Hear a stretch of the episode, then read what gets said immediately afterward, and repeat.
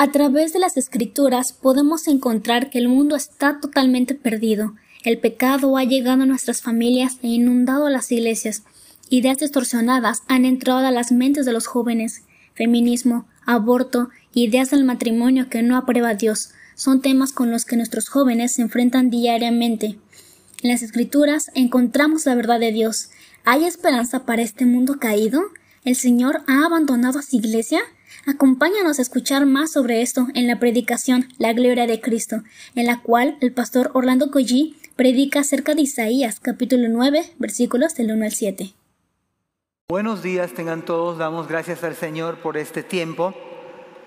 ¿Qué les parece si oramos antes de comenzar esta mañana tan hermosa, tan agradable? Vamos a hablar con el Señor en este momento. Padre, gracias te doy porque nos permites venir a este lugar. Permite, Señor, amanecer con nuevas fuerzas, oh Señor, en tu misericordia, en tu bondad. Te pido, Padre, por favor, que tomes mi mente, mi corazón, pero por sobre todo tu palabra, Señor, que es viva, eficaz, verdadera, Señor, a la cual debemos escuchar esta mañana, Señor. Danos un corazón de carne, Señor, para escuchar tu voz. Te lo pido en el nombre de Jesús. Amén. Bueno, para mí esta fecha de diciembre es una de las fechas preferidas.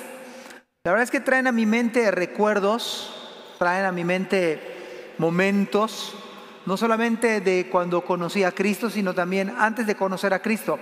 Yo creo que cada uno en particular, pues tiene recuerdos de, de, esta fecha tan bonita. Yo, yo, no sé, para mí es la, una de las mejores fechas, es diciembre, por todo lo que implica, por todo lo que, por todo lo que sucede. Para mí, diciembre es, para mí, es además que sabemos que no nació el 25 de diciembre, eso nos queda muy claro, no está en la Biblia, pero de todas maneras es el día en que precisamente se recuerda el nacimiento de Cristo. Independientemente del día, de la hora, del, donde haya nacido, por supuesto, pero la fecha no es relevante. Lo que sí es relevante es que verdaderamente este mes se recuerda y esto no está contra la Biblia. Vemos que el Evangelio habla de que Cristo es el verbo encarnado, Dios se hizo carne y bueno, en eso está basada la escritura. Voy a tener una pausa en este mes, o menos del mes, así verdad, dos semanas más, para compartir acerca precisamente del nacimiento de nuestro Señor Jesucristo. Así que hoy voy a dejar una pausa al libro de los Hechos y voy a abordar otro libro que es del Antiguo Testamento. Pero quiero llevarles un poquito, un poquito al contexto de este pasaje que voy a tocar el día de hoy. Déjeme decirle que este pasaje bíblico lo escribe, o el libro lo escribe el profeta Isaías, donde vamos a predicar hoy. Isaías le predica al reino de Judá. Isaías es el hombre de Dios que le predica ese reino. Y por cierto, este libro se escribe 800 años aproximadamente, 800 años antes de que nazca Cristo. Este es una, un lapso de tiempo enorme, es un tiempo muy grande, o sea, 800 años. No estamos hablando de 80 años, que es muchísimo, estamos hablando de 800 largos años que desde que escribe el profeta Isaías hasta que nace el Señor Jesucristo. Es un tiempo muy largo y entonces es digno de pensar 800 años antes, eso es maravilloso. ¿Cómo es posible tanto tiempo haya pasado y luego se cumple? Y esto significa de entrada que todo lo que Dios dice se cumple. No hay nada que Dios no diga y no se cumpla. Todo lo que Dios no puede ser burlado. Dios no puede ser burlado. Podemos nosotros burlarnos de Dios, podemos nosotros lo que sea, pero Dios no puede ser burlado. Y todo lo que dice se hace. Por cierto, cuando predica Isaías, predica sobre la ruina, sobre el caos que iba a sufrir toda esta zona, Israel, por cierto, y entonces en un ambiente donde incluso, yo lo digo en los devocionales, las personas llegaron a comerse a sus propios hijos. Oiga bien lo que voy a decir. las personas llegaron a comerse a sus propios hijos. Y hoy nos escandalizamos, y debería ser así, cuando se quiere legislar el tema del aborto, y deberíamos estar en contra, por supuesto, no considero ningún cristiano que esté a favor del aborto, eso es estar a favor del homicidio, estar a favor del asesinato. Pero imagínense que hace 800 años o más, 2800 años para ser exactos, casi 3000 años, la gente llegó a comerse a sus hijos, a comerse a sus propios hijos. Y este, esta profecía bíblica, capítulos de Isaías, nos hablan de la ruina de Samaria. Así que creo que lo que vamos a ver esta mañana es digno de pensar, porque desde que se escribe Malaquías, termine Malaquías, hasta el Nuevo Testamento, hasta Mateo, hay a lo que se le conoce como los 400 años de silencio. No hay palabra de Dios, no hay predicación antes de que naciera el Salvador. Así que Isaías, capítulo 9 que vamos a ver hoy, es de lo más esperanzador. Es de lo más esperanzador, porque imagínense después de pura, pura calamidad, iban a sitiar, iban a tomar a Israel, iban a tomar Samaria, iban a tomar toda esa zona, iban a estar bajo un sitio de los sirios y los asirios, dos poderosas naciones iban a tomar ese lugar, Jerusalén. Entonces el clima y, y la situación iba a ser terrible, terrible, terrible, terrible. Quiero que vean, por favor, Isaías capítulo número 8. Isaías capítulo 8.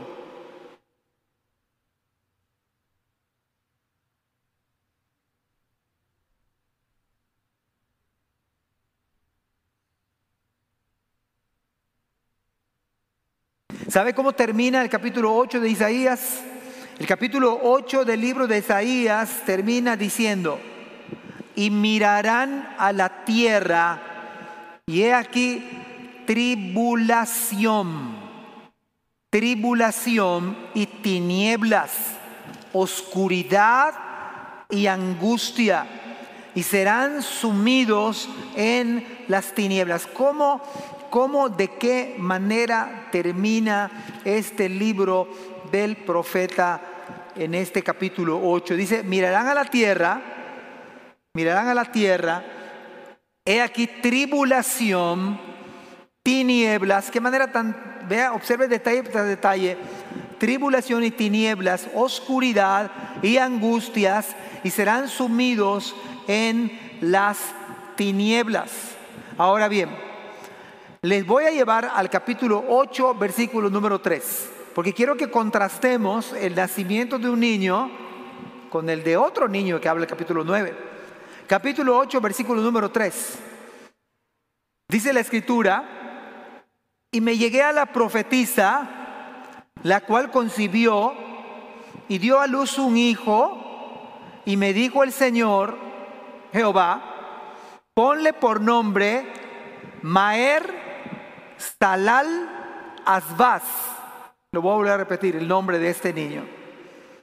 Dice que se llegó a la profetisa ella concibió y el nombre de esta criatura se iba a llamar Maer Salazal, Maer Salal, perdón, Maer Salal Asbaz.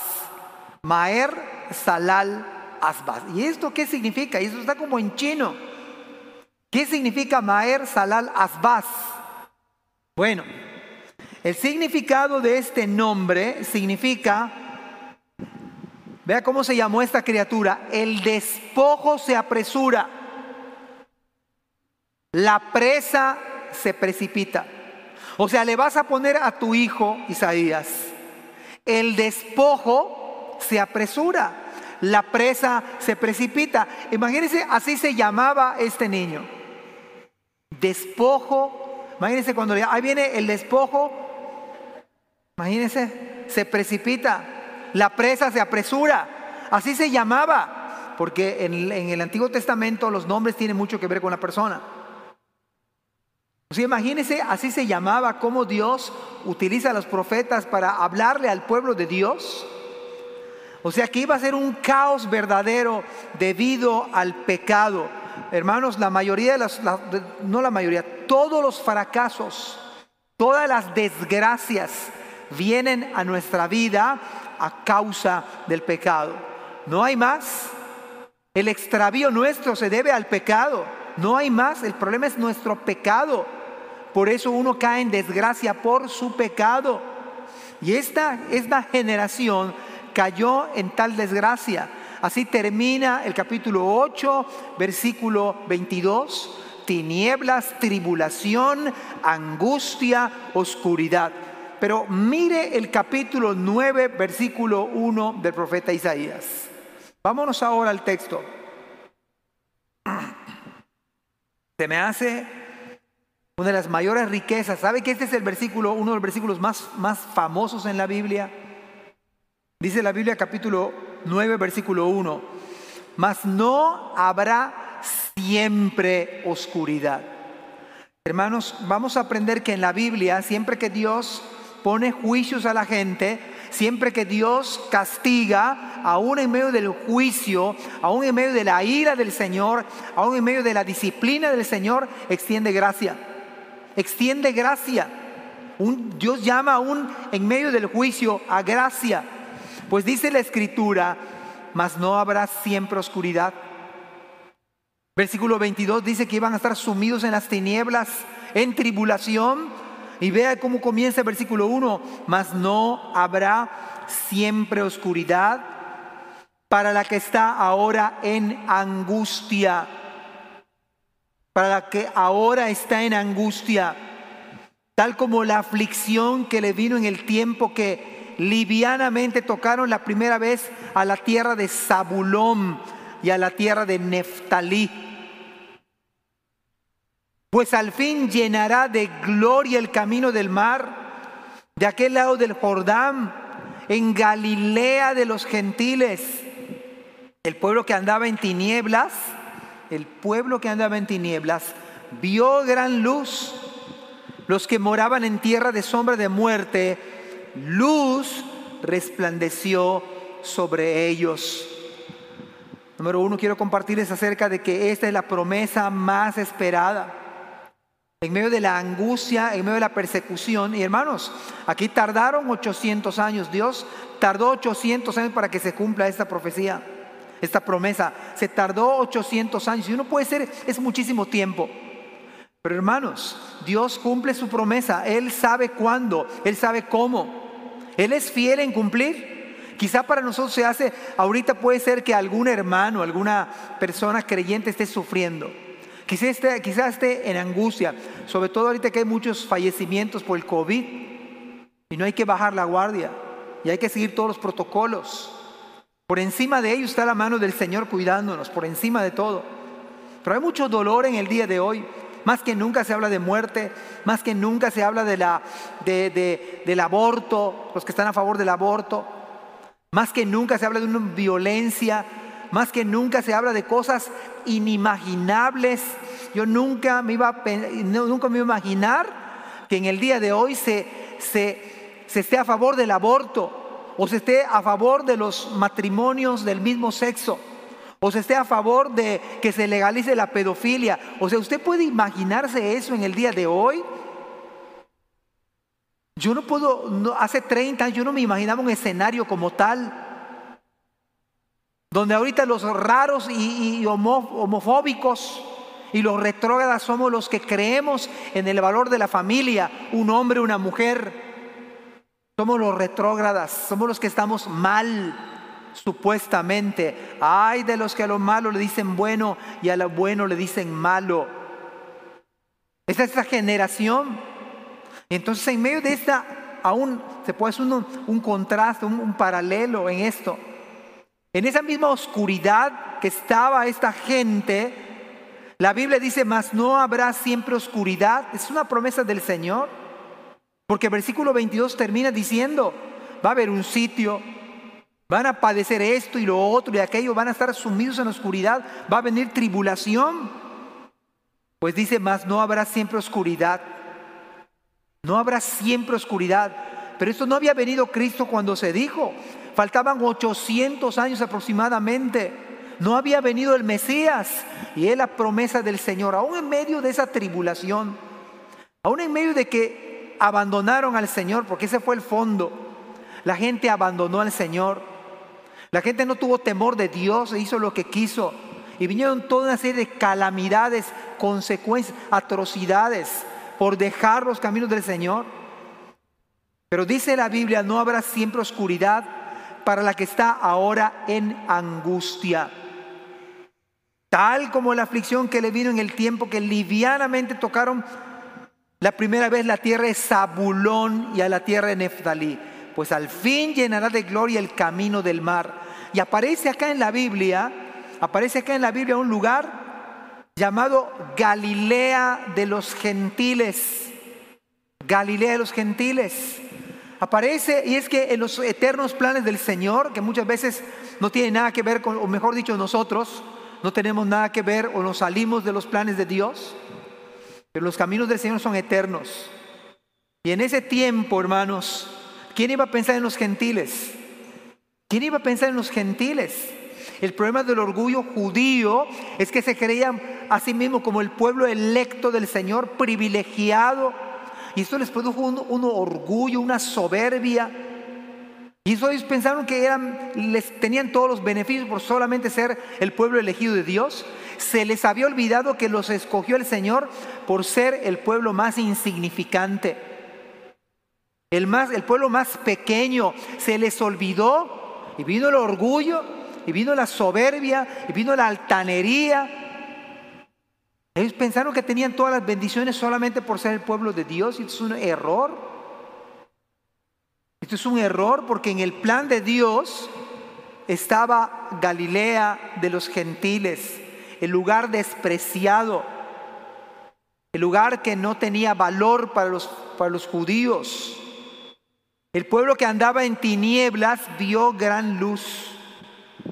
Los que moraban en tierra de sombra de muerte ¿Usted se acuerda el Salmo 23 que dice, aunque ande en valle de sombra de muerte?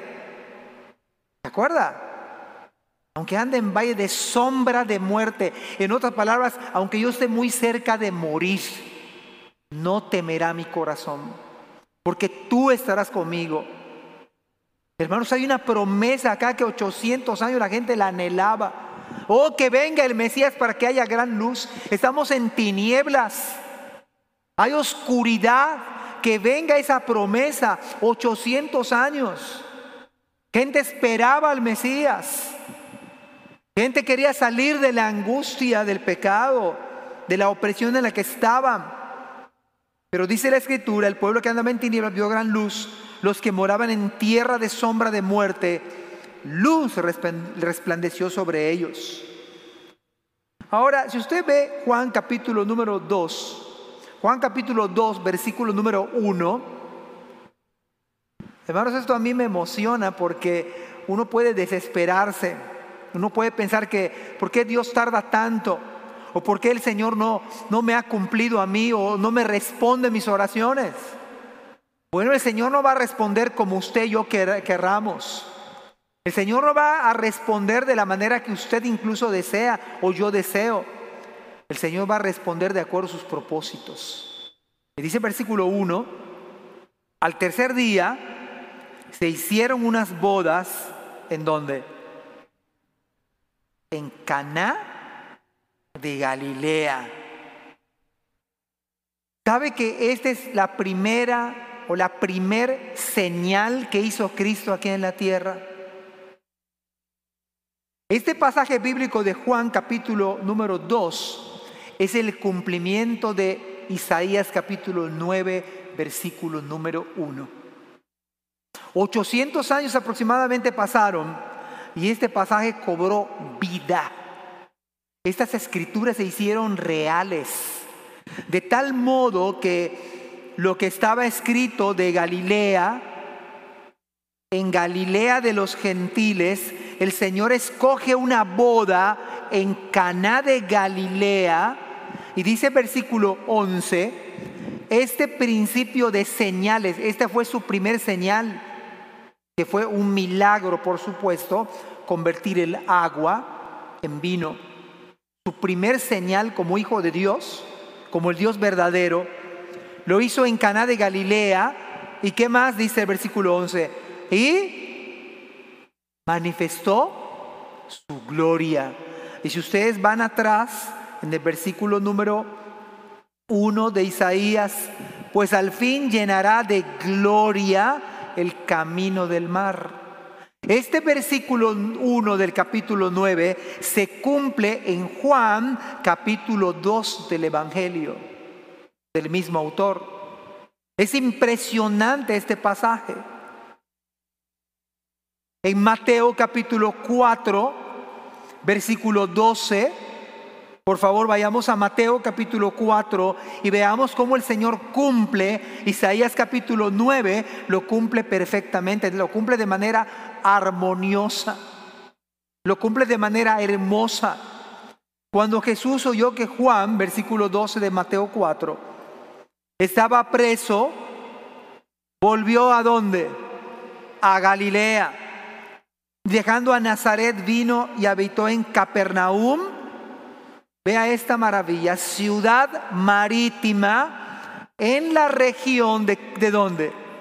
De Zabulón y de Neftalí, para que se cumpliese lo dicho por el profeta Isaías.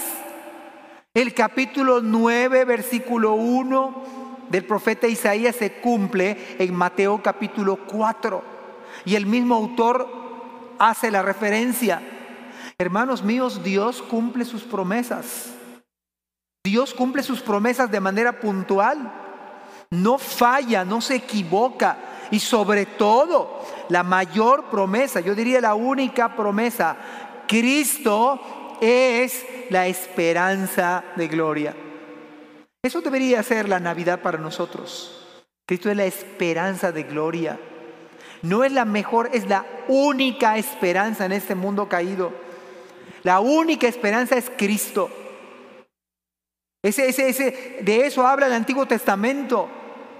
Todo el Antiguo Testamento apunta a Cristo. Si es la palabra de Dios, debe ser leído, debe ser predicado. Y todo el Antiguo Testamento apunta a Cristo. Véalo aquí en el capítulo 9 de Isaías. Está apuntando a Cristo. Y aquí se está cumpliendo una promesa. Qué maravillosa promesa, mas no habrá siempre oscuridad no habrá siempre oscuridad. Esta promesa ya se cumplió en Cristo. Ya vino Cristo. Ya vino Cristo. Por eso cuando Cristo vino a este mundo, dijo, mi paso os dejo, mi paso os doy. Yo no la doy como el mundo la da. Mateo 28 dice, yo estoy con vosotros todos los días hasta el fin del mundo.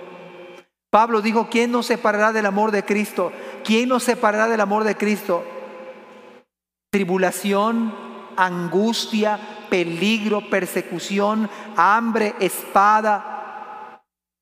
Hermanos, nada, puede ser que usted esté angustiado este diciembre por nueve meses, nueve meses de pandemia, de encierro. ¿A quién no le ha afectado? Mi suegra que está grave, que ha sufrido una enfermedad grave ahora. Ahora mi, esposa regresó de, Villahermosa.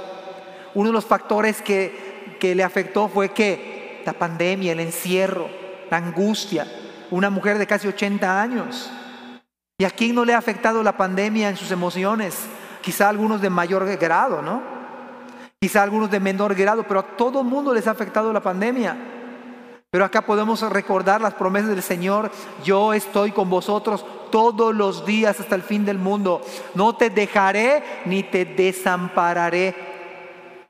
Cristo es la, esperanza de gloria. Cristo es lo que se esperaba en el Antiguo Testamento, ya vino.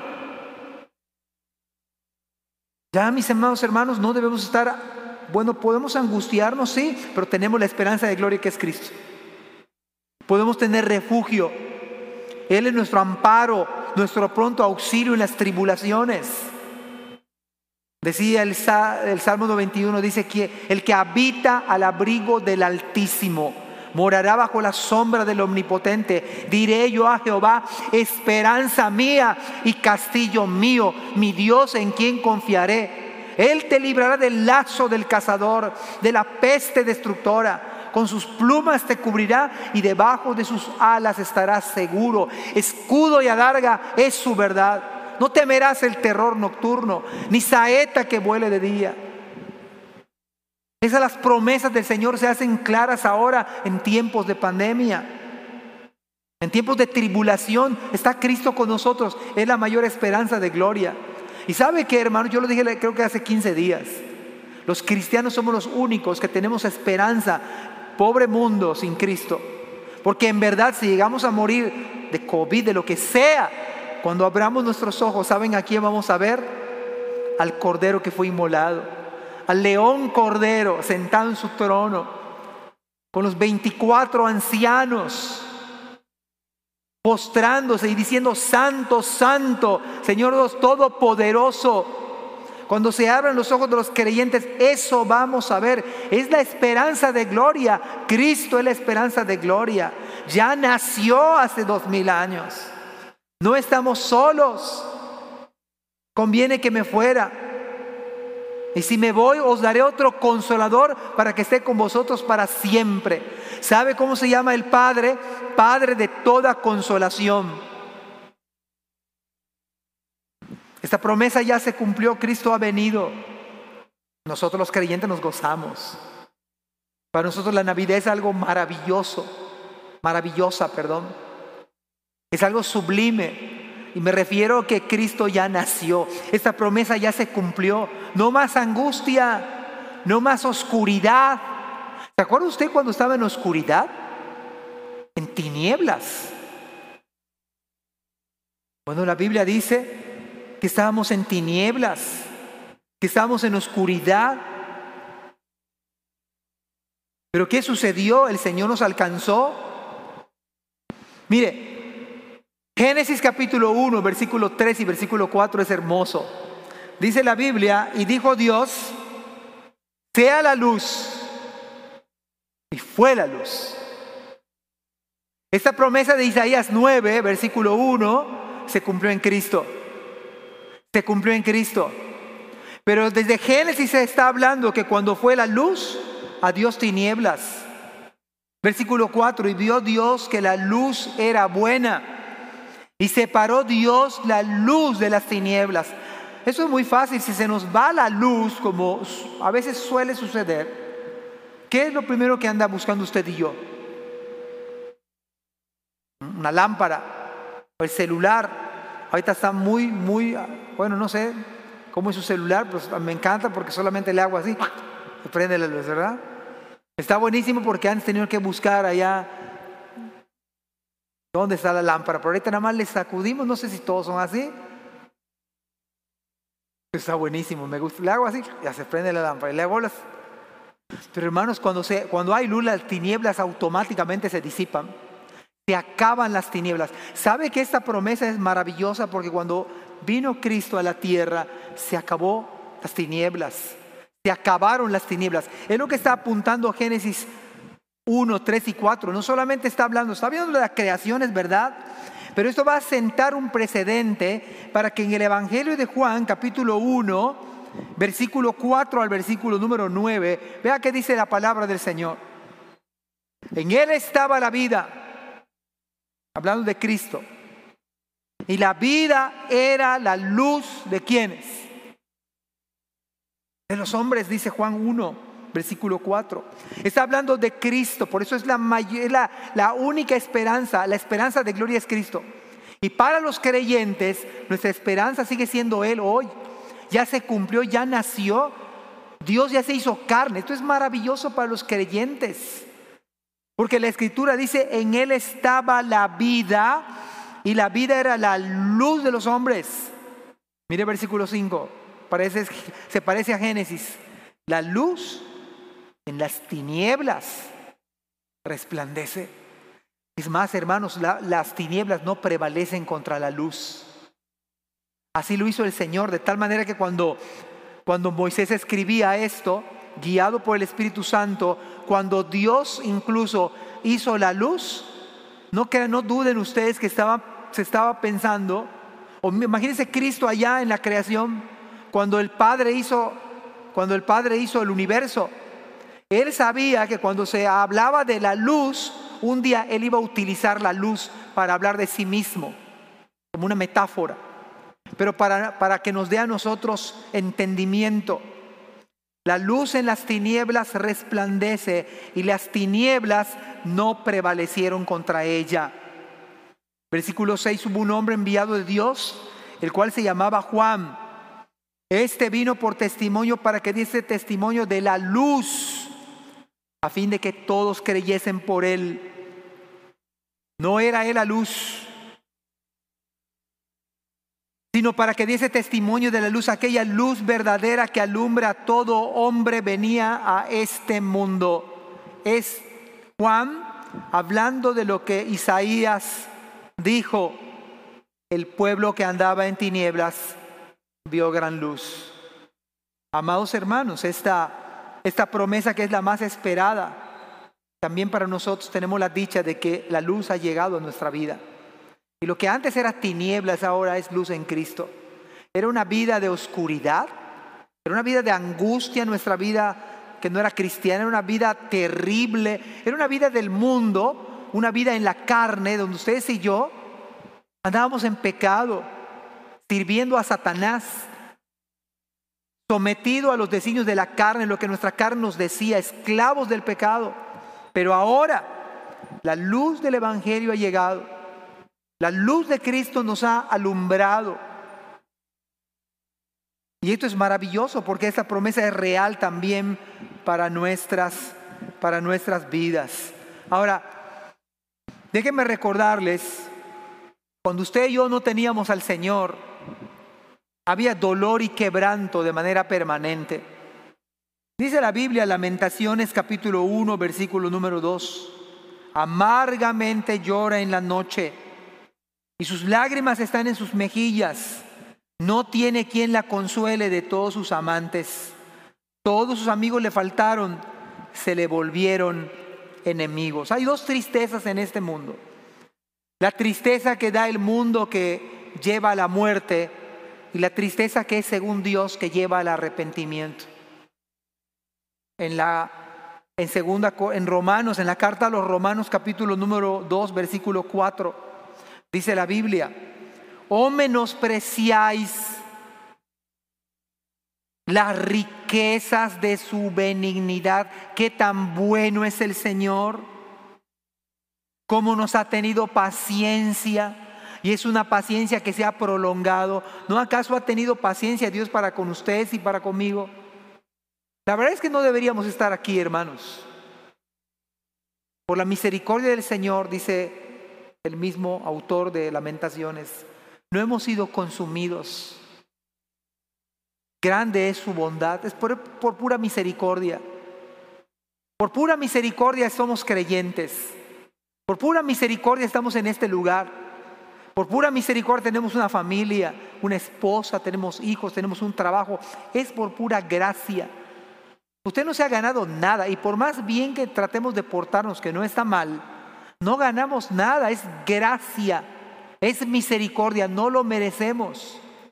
Y acá dice la Biblia, menosprecia las riquezas de su bondad, de su paciencia prolongada. No sabes que su bondad te guía al arrepentimiento. Porque la tristeza que es según Dios, la tristeza que es según Dios, esto es bueno, produce arrepentimiento para salvación, de que no hay que arrepentirse, pero la tristeza del mundo produce muerte. Cuando uno está triste por causa de que peca con el Señor, y eso es un buen síntoma, se le da tristeza a pecar contra Dios. Si usted, el Espíritu Santo le habla y le dice, está mal lo que haces, veíamos en la mañana cómo luchamos contra el orgullo, nuestro orgullo es una generación que somos muy independientes, que no queremos que nadie se meta con nuestra vida. Es más, hermanos, son pocos los que piden consejo pastoral en el día de hoy. Y hay algunos hermanos que dicen, no, con mi vida no se meta. Con mi vida no se meta. Es una vida independiente. Tenemos una generación que tenemos un problema de, la rebeldía con nosotros. Nuestro peor enemigo somos nosotros mismos.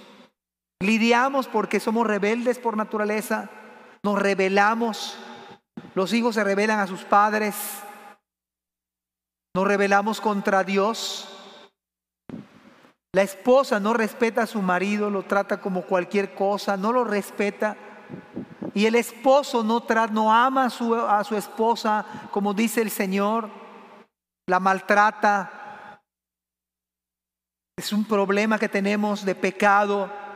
Pero hermanos, si el Espíritu Santo logra hacernos entender esta mañana que tal rebeldía es mala, que tal independencia es incorrecta,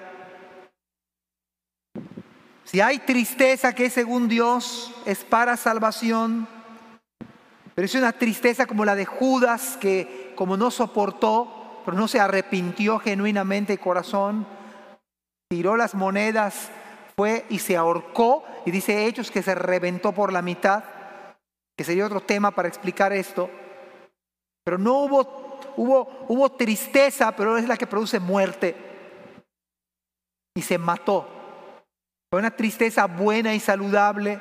Cuando usted y yo vemos que estamos mal delante del Señor, que no somos los creyentes que deberíamos ser, que a lo mejor y es posible que deberíamos, no estamos leyendo la Biblia como deberíamos leerla, no estamos orando como deberíamos de orar. Yo decía en esta mañana, y lo he dicho acá y lo voy a volver a repetir, no voy a cansar de decir, no puedo concebir cómo hermanos de la iglesia no nos llevamos como dice la Biblia, hermanos, no todos, ¿verdad? El problema no son los hermanos, el problema es usted y soy yo, ustedes y yo. El problema es nuestra carne, nuestro pecado. La Biblia habla de hermanos, que somos cristianos. ¿No es el gran mandamiento? Un mandamiento nuevo os doy que os améis unos a otros como yo os he amado. La iglesia debe llevarse bien. ¿Cómo es posible que haya pleitos, celos? Parece que la luz no nos llegó. Hermanos, es como vivir en tinieblas. Es como uno vivía en el mundo con odios, con pleitos, con celos, con iras. ¿Cómo es posible que en la iglesia los hermanos no nos, no nos este, amemos?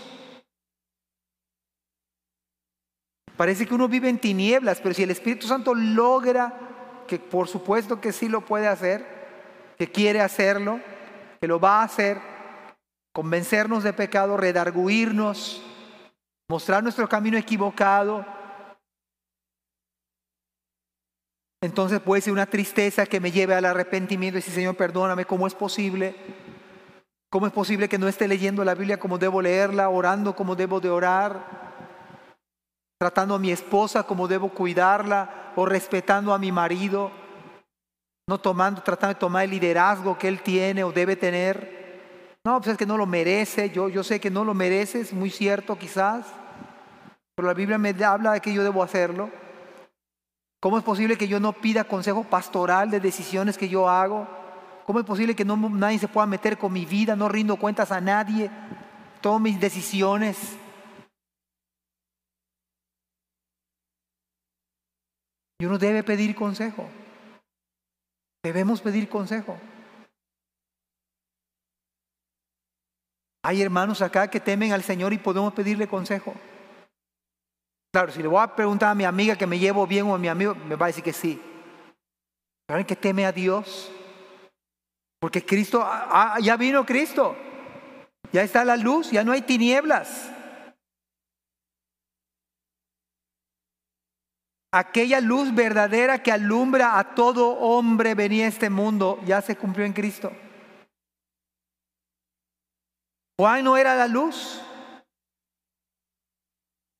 Por eso 2 Corintios 6, 14, segunda parte, dice que comunión la luz con las tinieblas. Hermanos, no podemos vivir como en el pasado. No hay comunión, la luz y las tinieblas no tienen comunión. O se prende la luz y se acaba las tinieblas, o las tinieblas dominan. No hay comunión la luz con las tinieblas, no puede ser eso.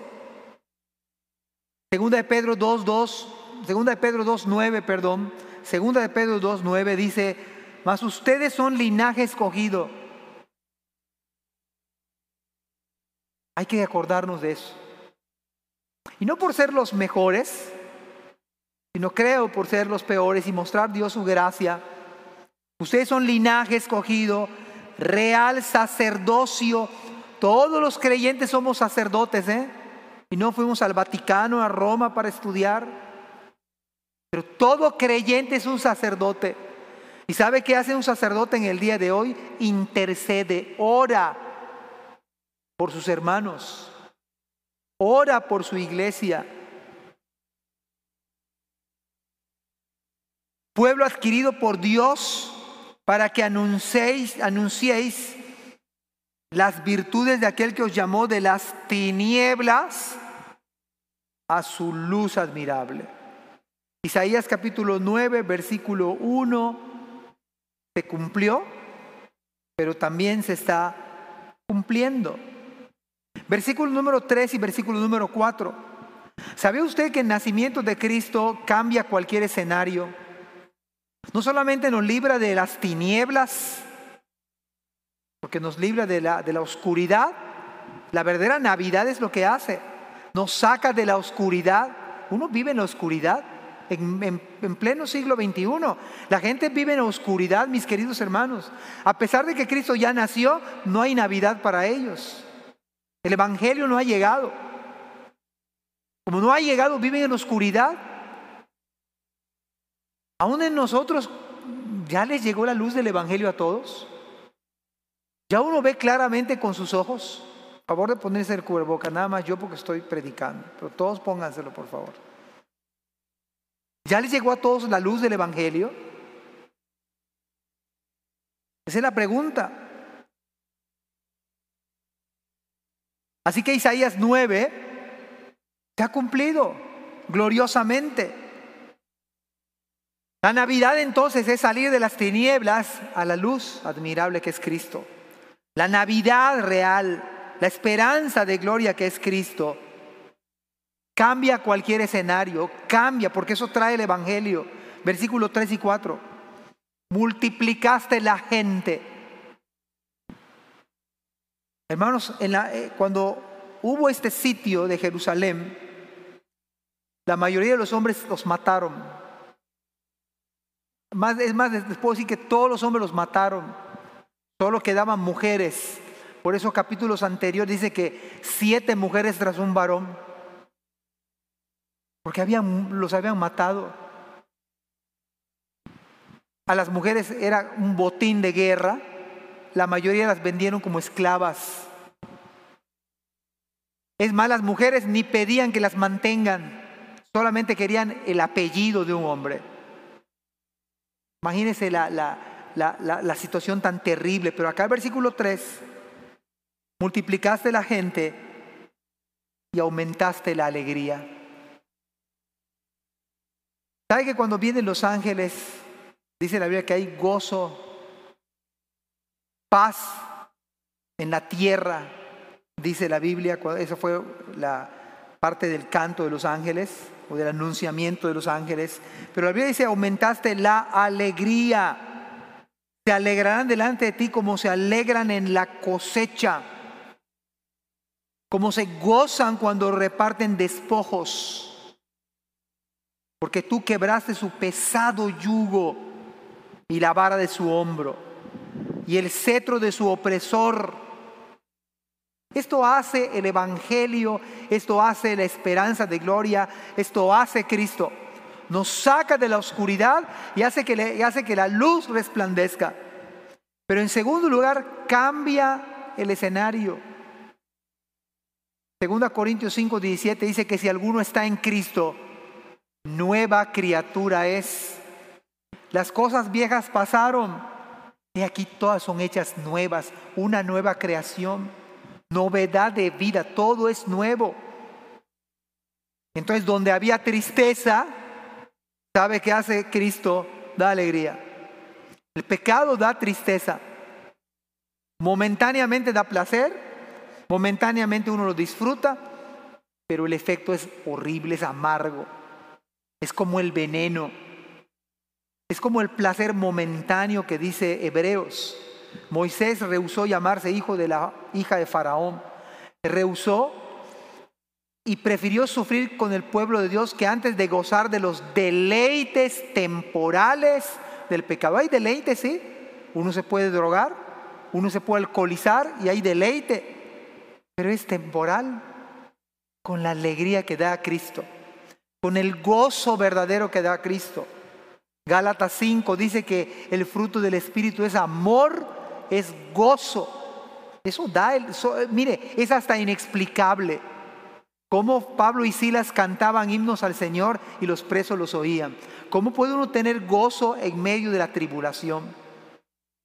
En medio del quebranto, en medio de la pandemia, en medio de una prueba, en medio de la enfermedad. ¿Cómo un cristiano puede tener gozo? Hay un himno antiguo que dice gozo inefable. Siente el cristiano. Y eso es verdad. La carta a los filipenses se escribe en la cárcel y sabe que hay de la palabra gozo y sus derivados más de 17 veces. ¿Cómo es posible que en medio de la cárcel una persona se pueda gozar? ¿Cuál es la diferencia? La hace Cristo. Porque Cristo cambia las cosas. A falta de todo, el Señor hace milagros. Multiplicaste la gente y aumentaste la alegría. En medio del quebranto, de la tribulación, la promesa es que se iba a aumentar la alegría.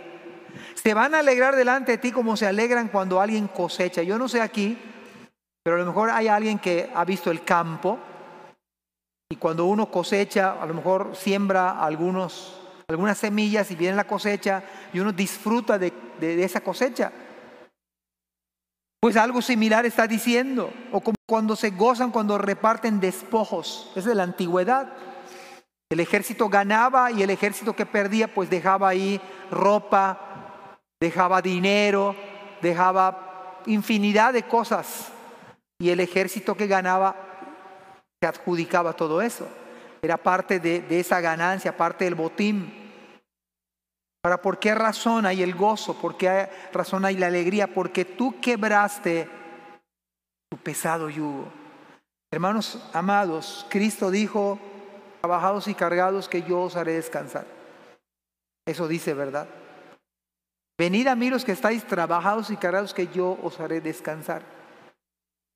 Porque mi yugo es fácil y ligera mi carga. Pero el yugo del pecado es terrible. El yugo del pecado es pesado. Por eso es que cansa, por eso da fatiga. Pero Cristo dice, tú quebraste su pesado yugo.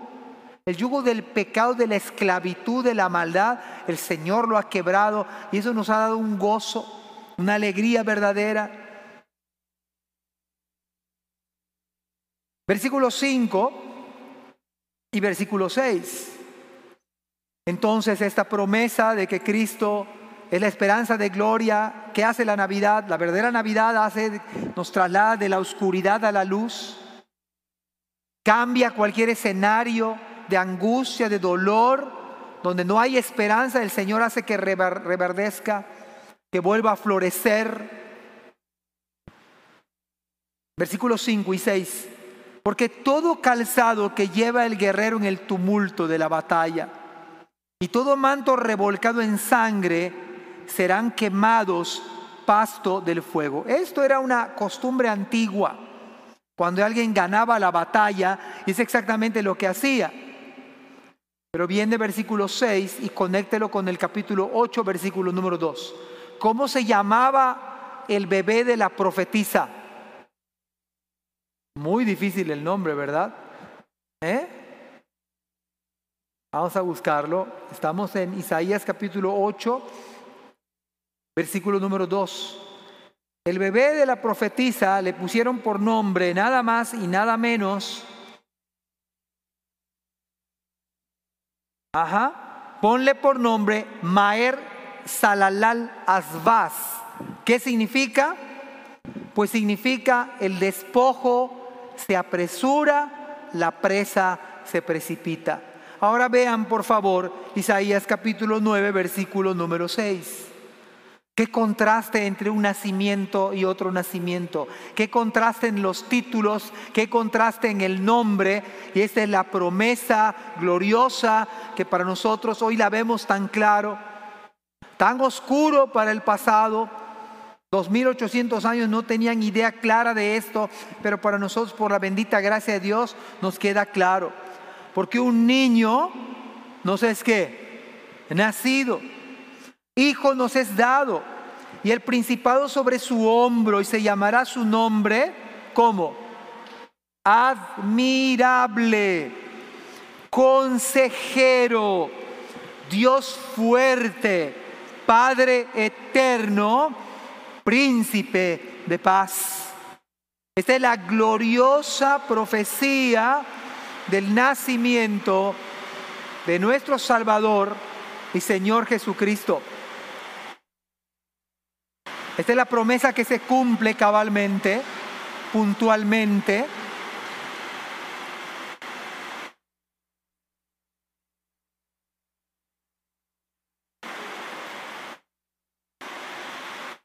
Vamos unos segundos. Ok. Seguimos, dice la Biblia. Un niño nos es nacido, hijo nos es dado. ¿O se puede imaginar esto, hermanos? Léanlo conmigo. Cuando ellos estaban cautivos, cuando había tribulación, cuando había angustia, ¿puede usted imaginarse este escenario? ¿Puede ponerlo, por favor? ¿Se puede usted imaginar esto cuando fue escrito? Un niño nos es nacido, un hijo nos es dado, y el principado sobre su hombro, se llamará su nombre, acá hay varios títulos, admirable, admirable. Hermanos, podemos decir puntualmente que nuestro Señor es admirable. Podemos contemplarlo. Es admirable por donde se le vea, por donde se le observe. Admirable. Dice Juan capítulo 1, versículo 14, el verbo se hizo carne. Eso no es admirable. La palabra se hizo carne. Primero Timoteo 3, 16 dice, e indiscutiblemente, grande es el misterio de la piedad. Dios fue manifestado en carne. Dios se hizo carne, justificado en el Espíritu visto de los ángeles, predicado a los gentiles, creído en el mundo, recibido en gloria. Hermanos, todos estos pasajes están hablando de la maravilla, de la gloria, de la magnificencia, de la cual nosotros podemos decir es admirable. Es más, yo no puedo entender cómo Dios se hizo carne. Lo creo, alabo al Señor por ello, pero no lo puedo entender. Como ustedes y yo no podemos entender cómo Dios se hizo carne manifestado en gloria, dice acá la palabra, manifestado en carne, justificado en el Espíritu, visto de los ángeles, predicado a los gentiles, creído en el mundo, recibido arriba en gloria. Simplemente es indescriptible. Lo decíamos hace un rato. Nosotros no queremos pedir consejo, pero ¿sabe cómo, cómo se llama un título del, del Señor? Consejero. Hermanos, ¿qué dice la Biblia? Que necesitamos consejos, que necesitamos, lo necesitamos a Él como consejero.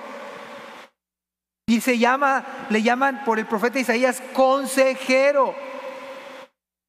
Nos hace falta consejo. Nos hace falta dirección. Hermanos, hay muchas cosas por las cuales necesitamos un consejo en cuanto al trabajo. ¿Con quién se va a casar uno? ¿Dónde va a vivir? ¿Cómo va a invertir este negocio? ¿No necesitamos depender de Dios? ¿No necesitamos pedirle consejo a Él en, estos, en estas decisiones? en las minúsculas. Dios fuerte, no es un Dios débil al que servimos, es el Dios todopoderoso. Dios fuerte, no es Dios débil. Padre eterno, es a su vez Hijo, pero al mismo tiempo dice acá uno de sus títulos, Padre eterno.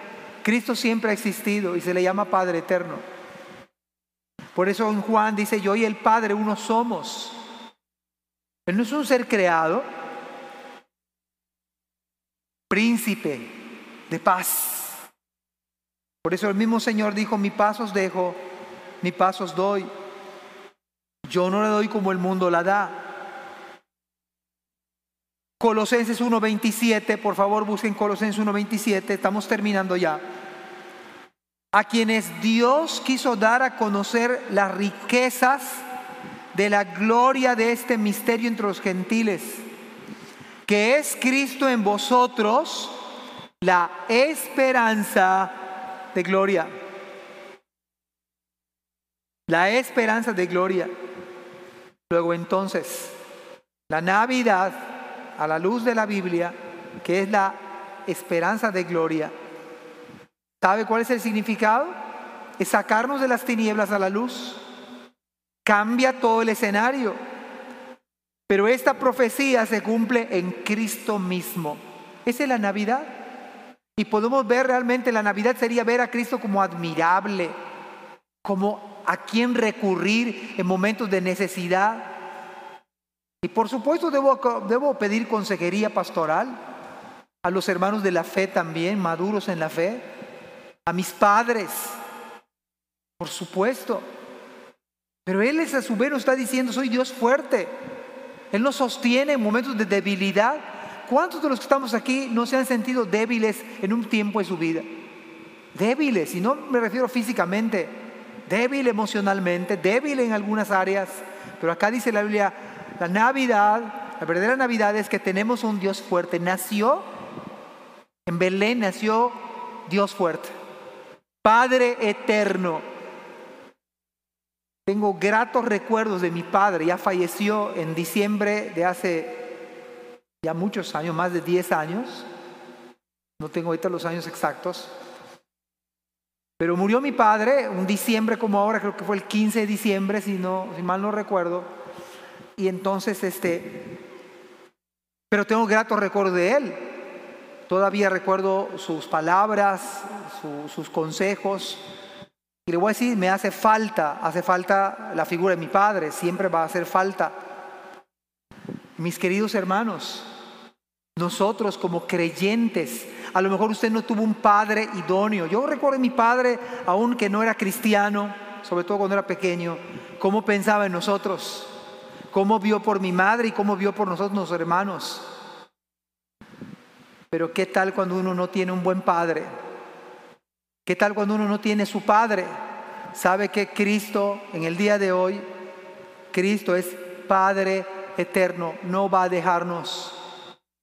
Decía el salmista, aunque mi padre y mi madre me dejare, con todo Jehová me recogerá. Aunque mi padre y mi madre me dejaren. Puede ser que nuestro padre nos haya dejado. Puede ser que su padre no ha sido un buen padre. Puede, puede decir que es un mal padre. Pero la Biblia dice de Cristo. Vean, esto es lo hermoso. Esta es la mayor esperanza. Cristo es el padre que muchos no tuvieron. Cristo es el padre que aunque no esté nuestro padre ya vivo, él es nuestro Padre. Por eso en el Antiguo Testamento nadie, nadie, le dijo Padre. En el Nuevo Testamento el Señor nos enseña a orar diciendo, Padre nuestro que estás en los cielos. Y Cristo es el Padre eterno, dispuesto para ayudar, para proteger, para consolar. Esta es la verdadera Navidad. Más allá de los regalos, más allá de estrenar, más allá de la convivencia restringida ahora, esta es la verdadera Navidad. Hermanos, esta profecía se ha cumplido en nosotros, se ha cumplido tiempo atrás, pero es tan vigente en el día de hoy porque lo mismo sucede, aunque es 2021, 2000, este, 2020, perdón, pero aún hay mucha gente que sigue en la oscuridad y en las tinieblas. Hay mucha gente que su escenario de vida es caótico y terrible. Pero Cristo sigue siendo Padre eterno, admirable, consejero, Dios fuerte, príncipe de paz. Él quiere ser una realidad de nuestras vidas. Vamos a orar. Padre, gracias por este tiempo. Gracias por tu fidelidad. Gracias por tu amparo, Señor. Gracias porque tú nos sacaste de la oscuridad. Cambiaste el escenario y tú eres nuestro Padre ahora. Nuestro Dios fuerte, nuestro consejero. Eres admirable, Señor. Padre eterno, príncipe de paz, Señor, tenemos la paz, la paz de Dios. Gracias porque has cumplido tu promesa Gracias Señor porque veniste hace dos mil años y tu promesa que tú dijiste, que no para siempre será oscuridad, ahora se cumple en nuestras propias vidas.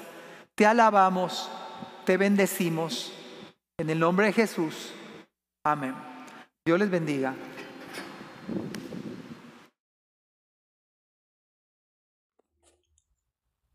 Gracias por escuchar este podcast. Te invitamos a compartirlo y a seguirnos en nuestras redes sociales para que no te pierdas el contenido que tenemos preparado para ti. También nos puedes encontrar en nuestra página web www.ibimerida.org y contáctanos al correo ibismerida.gmail.com. Gracias por acompañarnos. Hasta la próxima.